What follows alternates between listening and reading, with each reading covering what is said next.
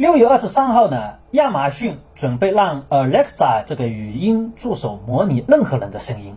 然后通过 Echo 音箱呢来控制家庭的智能家居系统。那么这一个技术的背后，就是基于人工智能的语音识别和合成。也就是说，只要我们对亚马逊的 Alexa 语音助手说上一段话，然后系统就能根据我们上传的语音呢建立识别。并且还能根据我们的语音来合成模拟我们声音的人声。为了证明这一项技术的成熟性与可应用性，在会议上啊，亚马逊还演示了新的功能。在一段视频里面，一位孩子问 Alexa 能不能用奶奶的声音读完《绿野仙踪》，Alexa 呢确认指令，修改声音，然后以平缓的速度朗读，声音与真人无异。没有机械化的感觉。亚马逊的高级副总裁 Rost Blasander 呢说，在大流行期间，许多人失去了挚爱。这一项新功能呢，能够让记忆持续下去。亚马逊另外一位高管透露说啊，目前 Alexa 在全球有一亿客户，这个数字呢与 Alexa 设备的销量保持一致。那么 Alexa 这个设备什么时候开始销售的呢？是二零一九年的一月份。只不过现在呢，是加入了这一个真人合成声音的语音识别和控制系统。那么亚马逊的这一项技术发布带给我们非常重要的三点思考：第一，人工智能技术带来的司法挑战，也就是说，当人工智能可以模仿人类声音的时候，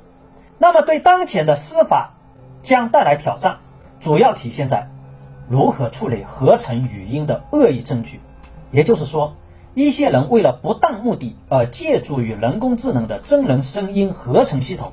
然后声称一些虚假的真人语音，并且提交与司法成为证据的时候，这对我们的司法就带来了挑战，必然增加了司法对于语音证据的技术鉴别工作量与难度。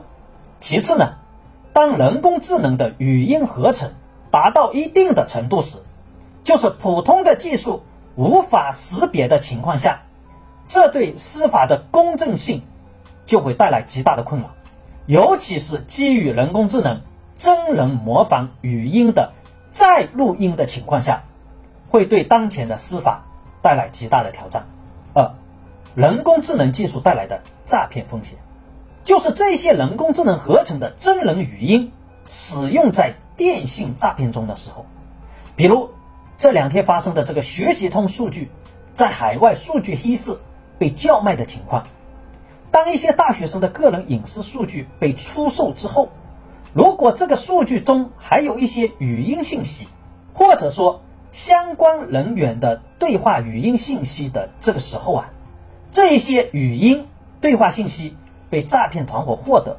他们借助于大数据信息，对于诈骗对象的信息进行相关的梳理。然后找到可以诈骗的点，再利用人工智能来合成声音，与这个诈骗对象进行对话。这个时候，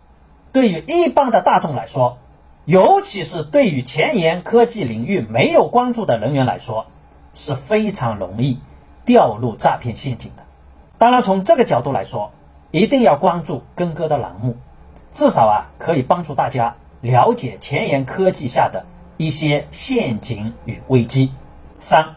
人工智能带来的安全风险，这个主要是两方面，一方面是针对于当前的一些基于语音识别控制的系统与操作，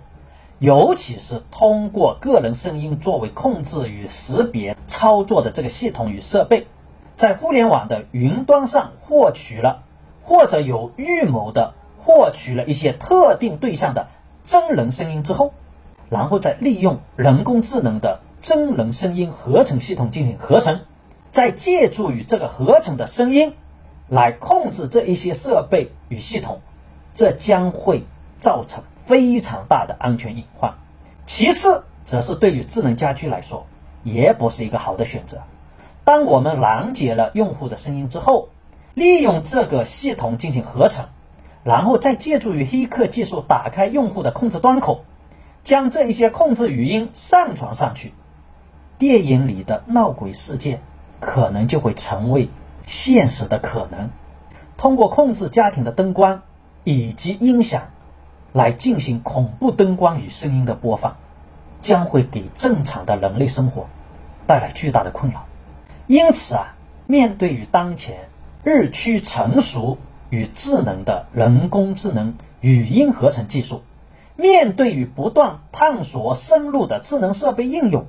安全成为了科技公司以及法律监管层面的重大议题。